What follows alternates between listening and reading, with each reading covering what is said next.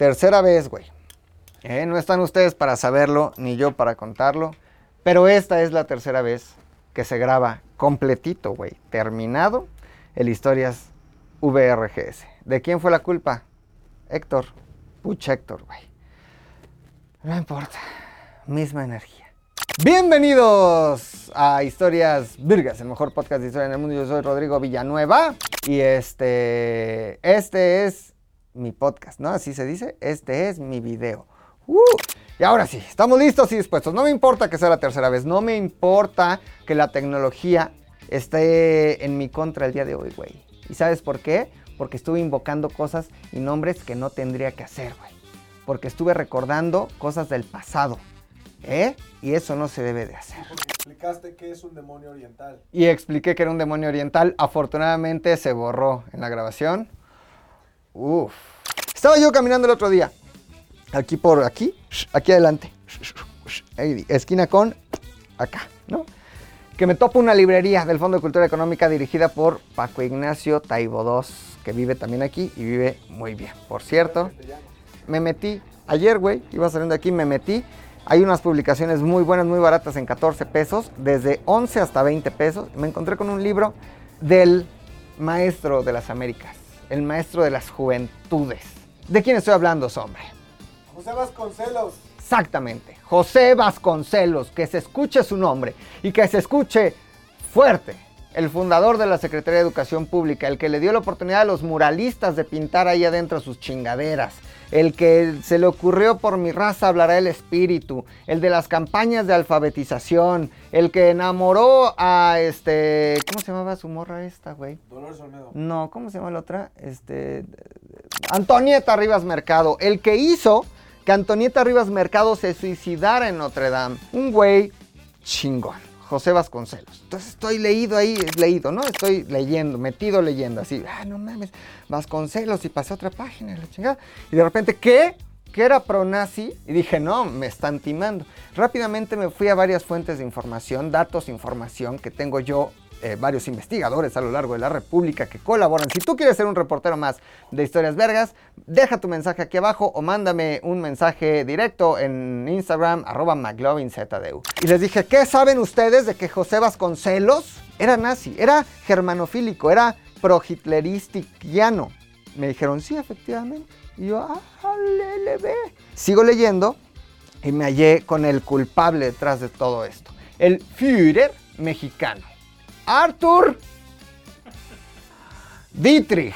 Ah, ah, hice un momento de suspenso, a ver si no se borra otra vez por estar invocando cosas. Pero Arthur Dietrich, hermano del Obergruppenführer eh, Otto Dietrich, que estaba encargado también de la propaganda y de la publicidad y de decir que Hitler era el mejor allá en Alemania junto con Joseph Goebbels. Goebbels, Goebbels, consejo de Goebbels, Goebbels de Goebbels, la máxima de Goebbels.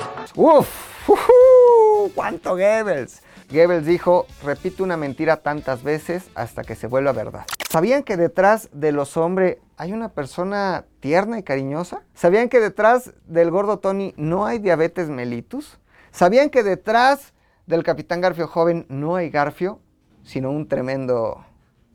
Exacto, ser humano. Pero hemos repetido estas mentiras tantas veces, así como la historia oficial de este país, que ya nos la creemos y no vamos más allá. Pues bueno, Goebbels ya lo sabía. Goebbels tenía ahí un cuate, un Obergruppenführer, que a lo mucho llegó a haber 17 Obergruppenführers en Alemania, es decir, generales, que trabajaba con este otro, Otto, este Otto, Dietrich, que tenía a su hermano Arthur Dietrich, que vino a México a buscar buena fortuna. Había muy buena relación entre México y Alemania. En un momento descubriremos por qué. Viene a Hidalgo. Güey, está bien feo Hidalgo. ¿Qué hay? Sergio Corona, el Estadio de los Tuzos, el Museo del Fútbol, el reloj, pastes quicos, pastes quicos, pastes quicos. Otros que le quisieron hacer la competencia pastes quicos, pero que se llaman como pastes cocos. Más pastes quicos, es todo lo que tienen, cabrón. Ya, no hay nada en Hidalgo. No hay nada, güey. Pero quien sí estaba en Hidalgo fue Arthur Dietrich, estuvo ahí haciendo sus negocios. Y saben que hay mucha mina, hay mucho de estas cosas. Le salió mal, hizo un fraude por 10 mil eh, pesos de aquel momento, 1924. Y dice, tengo que salir corriendo de Hidalgo. Se viene a la Ciudad de México y lo acoge en su regazo, en su manto, alemanístico la Embajada de Alemania en México y se convierte en agregado para la promoción y propaganda del Tercer Reich en México. 1924, ¿ok? Ya estamos más o menos avanzando hacia 1930, por ejemplo. Y él aquí ejerciendo su influencia entre pensadores, uno de ellos Vasconcelos, Doctor Atl, otro de ellos, medios, periódicos, este, inclusive Azcárraga abuelo, ejerciendo su influencia. No, ya se sabía la técnica, pues al final si su hermano era Otto, que ya sabía las técnicas de la manipulación propagandística, vino a México a replicar exactamente lo mismo. Un momento en el que México no sabía si melón o sandía. Decían algunos, Hitler es bueno, no se sabía la perfección. En este momento todavía no estallaba la Primera Guerra Mundial. La segunda, dijo una pendejada, esa ya se había terminado, la Segunda Guerra Mundial. Eh, esa estalló hasta el 1 de septiembre de 1939, el 1 de septiembre de 1939. Entonces, había muy buena relación entre México y Alemania. ¿Por qué? Por nuestro petróleo. Y para entender esto nos tenemos que ir este, a otro momento de la historia de este país. ¿A qué le suena? El Deportivo 18 de marzo. A Catepec. Ahí salen los. Gustavo Madero, Gustavo Madero. Está ahí cerquita la Basílica de la Morenita, güey. La iglesia de Juan Diego. La iglesia Juan Diego, que antes era un cine y era un castillito de Disneylandia. Parque Lindavista. Parque Lindavista, uff. Zacatenco. Zacate. ¿Cuántas cosas suceden por allá? ¿No? Está la estación del metro La Raza, Luego la estación del metro Deportivo 18 de marzo y luego sigue Potrero. Ahí salen combis también que te llevan a Congreso de la Unión. Esa estación se llama Deportivo 18 de marzo porque hay un deportivo que se llama 18 de marzo. El deportivo que se llama 18 de marzo se llama 18 de marzo en homenaje a algo que pasó el 18 de marzo de 1900. ¿Qué año, Garfio? Exactamente, un punto para Garfio de 1938, que fue nada más y nada menos, mi querido hombre. La expropiación petrolera por Lázaro Cárdenas. La expropiación petrolera por Tata Cárdenas. ¿Qué estaba pasando? Se preguntarán todos ustedes. What happened, no? What happened, what happened, what happened?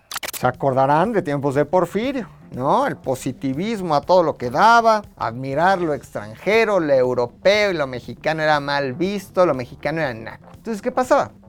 Que don Porfirio Díaz dijo, bueno, ya sabemos que en México hay petróleo, el mundo está cambiando hacia el petróleo hacia los hidrocarburos. Es lo que está moviendo al mundo. ¿Dónde se encontró el primer yacimiento petrolero de petróleo de esto en México? Paraíso Tabasco. Paradise, Tabasco, el Edén. Porfirio Díaz ya sabía que en México había petróleo y le dijo a los extranjeros, ¿por qué no vienen? Explotan, explotan nuestros recursos, nuestro petróleo, ustedes se encargan de sacarlo, transportarlo, refinarlo y a cambio pues me pagan, ¿no?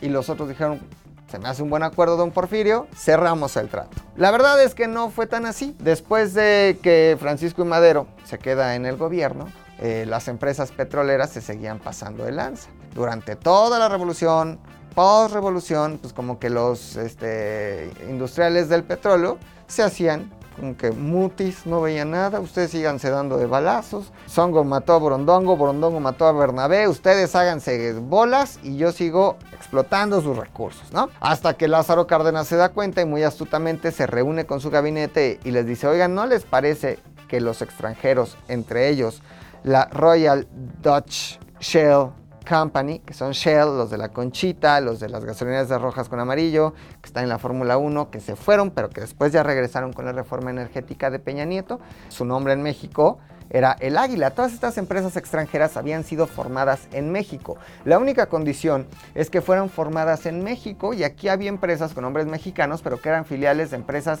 con capital extranjero.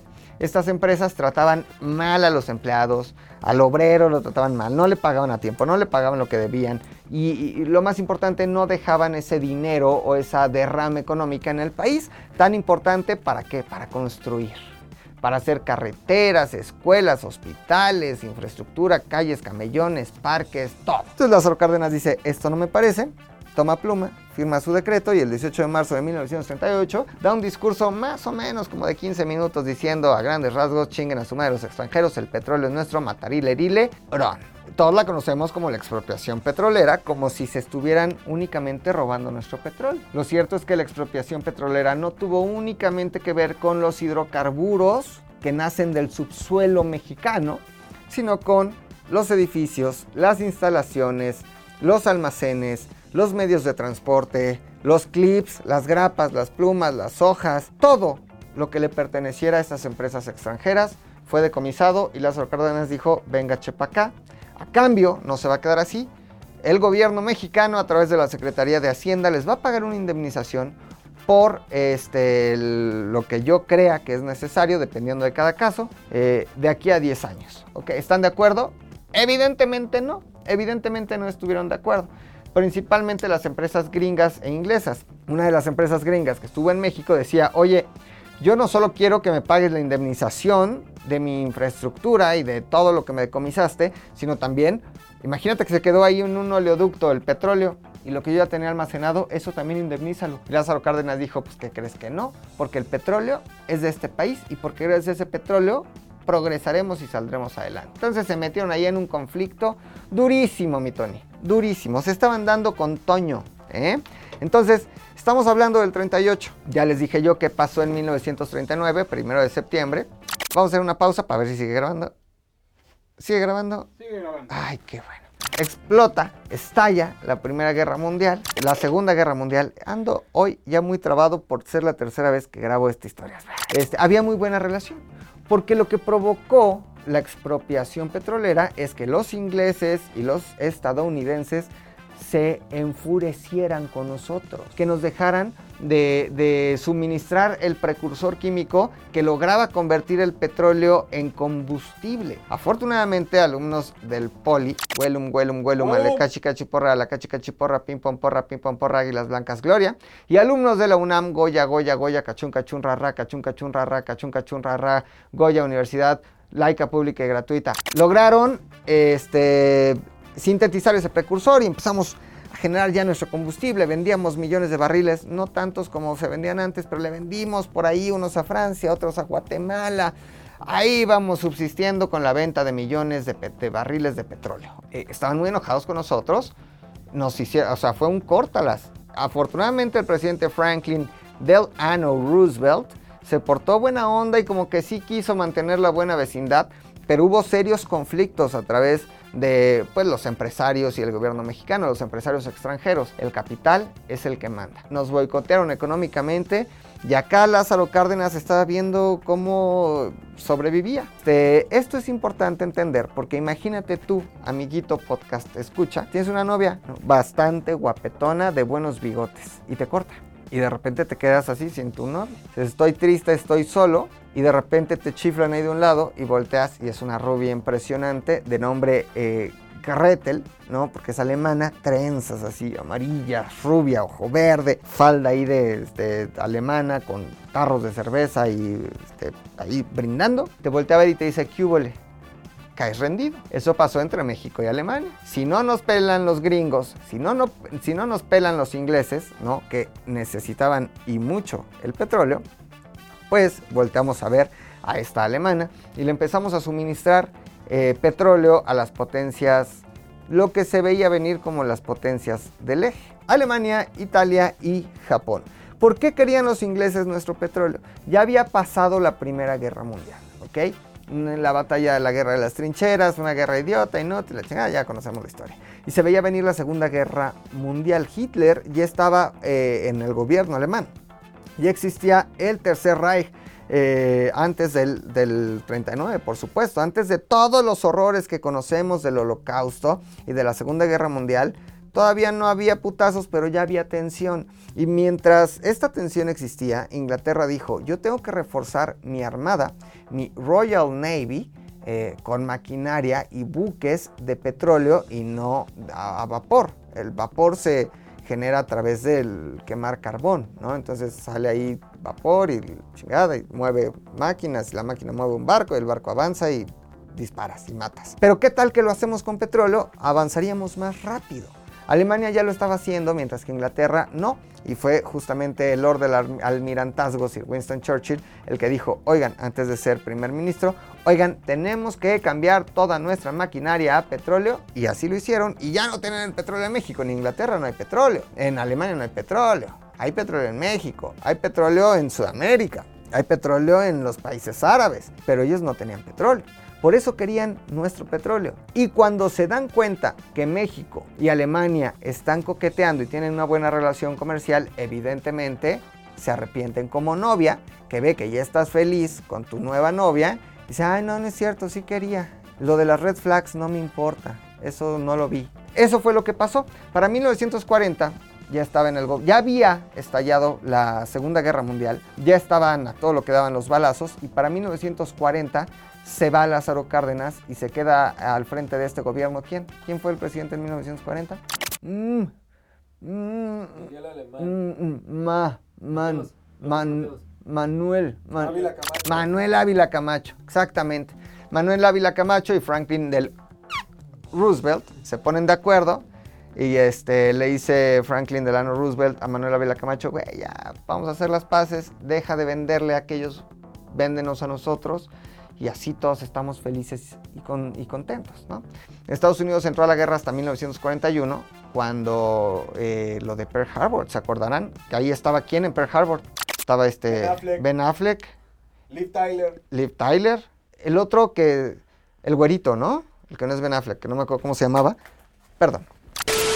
1941, ahí decide Estados Unidos formalmente hacerle la guerra a las potencias del eje y se une junto con la URSS y se une a Inglaterra pues para ponerle en la madre a los otros. Entonces México firma acuerdos con Estados Unidos y con eh, Inglaterra para venderles el petróleo y para que venga el de la basura con su campana. Corte. No, no sé a dónde hay que ir a reclamar. O sea, ir a la alcaldía ahí en Cuauhtémoc y decirles que esto es una pasadez de lanza. Imagínense que todos los días, a la misma hora, se estaciona el camión de la basura aquí afuera. Y al más puro estilo del tercer mundo, se baja con una campana a dar campanazos y así aquí afuera y atraviesa la manzana. ¿Por qué no? Ahí les va, ahí les va, güey. Pones horarios, ¿no? Anuncios. Una placa que diga ahí, la basura pasa a la una sacas tu bote, pasa la basura y se la lleva. No hay ruido, no ponen música grupera aquí afuera, no bañan sus este, bolsas de basura con agua y nos dejan el charco ahí del lixiviados, ¿no? Este, es una buena propuesta, como sucede por ejemplo en el primer mundo. Ahora sí, después de conocer el contexto mundial, ¿de qué hacía, de qué hacía Arthur Dietrich aquí? Vino como este, les había dicho, a probar fortuna y después se hizo agregado de propaganda y prensa. Eso quiere decir que tenía el dinero y tenía la comisión y tenía el presupuesto de Alemania. Ahora una reversa, ¿no? Ahora un pip, pip, pip de reversa.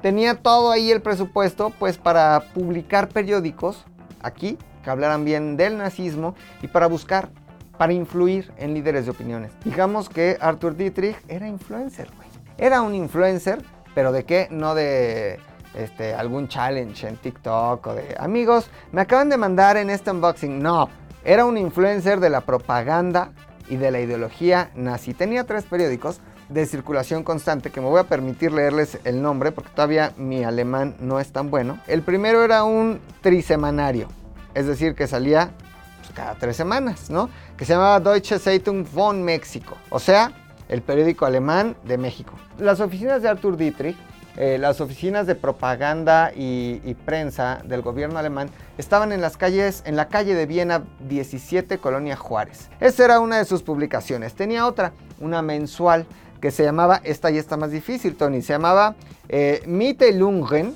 der Deutschen Volksgemeinschaft este, que era una revista ahí con oficinas en la calle de Regina 87, en el centro también, donde hay muchas papelerías, y que evidentemente pues, se, dedicaba a hablar bien del nazismo, y no diría mal de los mexicanos, pero de manera muy eufemística, pues nos jodía. Se refería a los mexicanos no como raza inferior, sino como no arios, ¿no? Y ahí nos daba nuestro, nuestra dosis de este, eh, racismo. Y el otro era ahí un folletitos que entregaban así como que volanteo, que era el Fichtebund, eh, que promovía abiertamente el racismo en México. Tenía entonces ahí sus periódicos, despachaba desde Viena 17 promoviendo la ideología nazi en México, amiguitos. En México, ¿por qué México fue pieza importante para la Segunda Guerra Mundial? Por ser vecinos de Estados Unidos, por tener petróleo. Y porque aquí fácilmente, pues podías, por ejemplo, mandar mensajes codificados en una antena de radio hacia Alemania, ¿no? Con onda corta. Tenías espías, veías lo que pasaba en Estados Unidos y podías transmitir, por ejemplo, desde Tamaulipas con una antena de radio, mensajes codificados hasta Alemania. Por eso fue importante México durante la Segunda Guerra Mundial. Pero no solo eso, sino que este hombre, el Führer mexicano Arthur Dietrich, del que poco, en verdad muy poco se sabe, se dedicó a buscar y a patrocinar a los intelectuales de ese momento. El caso más famoso fue el de José Vasconcelos. Lo hizo con Dr. Atl, lo hizo con distintos pensadores, pero vamos a hablar del Timón, esa revista de Vasconcelos que abiertamente promovió el nazismo en México. No estoy jugando. Su familia lo reconoce, los hijos de Vasconcelos lo reconocen y se avergüenzan de ello. Nada más que en la historia oficial de México nos ha gustado el absolutismo. O eres héroe o eres villano, o eres bueno o eres malo, y no eres persona con claroscuros, entendido en tu contexto. Vamos a hablar un poco del timón y de José Vasconcelos. José Vasconcelos nació en Oaxaca, se crió en la frontera norte de los Estados Unidos, después se vino para México, conoció a Justo Sierra y le gustó mucho lo de la filosofía, lo de la literatura, pero principalmente lo de la educación. Eh, es ministro de Educación, es cercano a Porfirio Díaz, es un antireeleccionista, pero de hueso colorado, ¿no? junto, junto con Madero. Después de la decena trágica y del asesinato de Madero, evidentemente está en contra de Huerta y vienen unas elecciones presidenciales donde Pascual, después de Plutarco Elías Calles, enemigo también acérrimo de Plutarco Elías Calles. ¿Por qué? Porque Plutarco Elías Calles durante el maximato seleccionaba al presidente que quería que continuara con su legado, entre ellos Pascual Ortiz Rubio. En esas elecciones de Pascual Ortiz Rubio, su eh, opositor era José Vasconcelos. Hace campaña por toda la República promoviendo la educación, el maestro de las juventudes y pierde. Porque evidentemente el que iba a ganar era Pascual Ortiz Rubio. Se va al exilio, regresa decepcionado, un hombre enamorado, un romántico, tuvo a su primera esposa, tuvo dos hijos con ella, pero después tuvo un amorío con una enfermera que fue un romance tormentoso y al final de sus días tuvo otro matrimonio y tuvo otro hijo, pero en ese lapso fue cuando en la campaña por la presidencia de la República conoce a su patrocinadora, Antonieta Rivas Mercado, hija de Antonio Rivas Mercado, el arquitecto del Ángel Face de Pons, no, el Ángel de la Independencia. Se enamora de Antonieta Rivas Mercado, después de él perder la elección presidencial, se entera en Mazatlán y se entera porque los periódicos de Estados Unidos ya habían revelado que el ganador iba a ser Pascual Ortiz Rubio antes de que se cerraran las elecciones porque Estados Unidos quería que se quedara Pascual Ortiz Rubio. Se da cuenta de la decepción, se deprime mucho y se va con Antonieta Rivas Mercado a París. Estaban sumidos en una profunda depresión después de la derrota presidencial y este hombre no sé qué cosas pasaban, que tenía una relación muy tóxica, muy de red flags con Antonieta Rivas Mercado, tanto que un día ella agarra la pistola de Vasconcelos, se mete a Notre Dame, en donde hay un jorobado, que no es Cuauhtémoc Blanco, sino es el jorobado de Notre Dame, se mete a la capilla de Nuestra Señora, agarra la pistola de Vasconcelos, le jala al gatillo y se suicida dentro de Notre Dame le va fatal, se da culpa a Vasconcelos, regresa a México y sigue promoviendo la educación pública. En ese sentido es un gran promotor de la vida universitaria, les decía yo del lema por mi raza hablaré el espíritu. Al principio un gran liberal, odiaba ese catolicismo que su madre le había enseñado. Un gran liberal, un gran antireleccionista que al paso de los años, ya por la década de los 30, casi los 40 del siglo XX, se vuelve un hombre de derecha, ultra conservador, ultra religioso y ultra nazi. ¿Por qué se hizo nazi? No para justificar a José Vasconcelos, porque odiaba a los Estados Unidos. Era estadounidofóbico, germanofílico. Pero odiaba a los Estados Unidos porque los Estados Unidos habían puesto a Pascual Ortiz Rubio y no a él. Y ese rencor y ese coraje hizo que José Vasconcelos se perfilara, volteara a ver y simpatizara con la ideología nazi con la que estuvo en contacto gracias al Führer mexicano Arthur Dietrich. Este Vasconcelos, escritor también de la raza cósmica, y aquí hace mucho sentido. La raza cósmica es casi un símil de la raza aria. Para José Vasconcelos, todos los americanos, todos los latinoamericanos, éramos una raza superior, éramos una raza destinada a triunfar, a sobresalir, a ser los mejores, a dominar el mundo, a conquistar el mundo. Éramos la raza cósmica, muy similar a la ideología nazi de los arios, ¿no? que son superiores absolutamente a todo el mundo.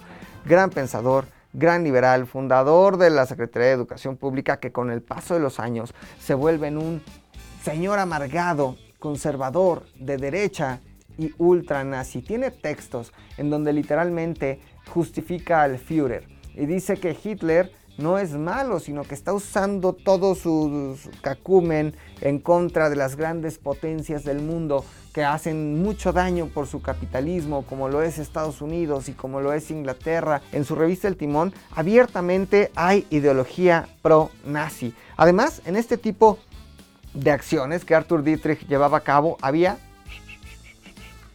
patrocinio. ¿De quiénes? Ni se lo imaginan.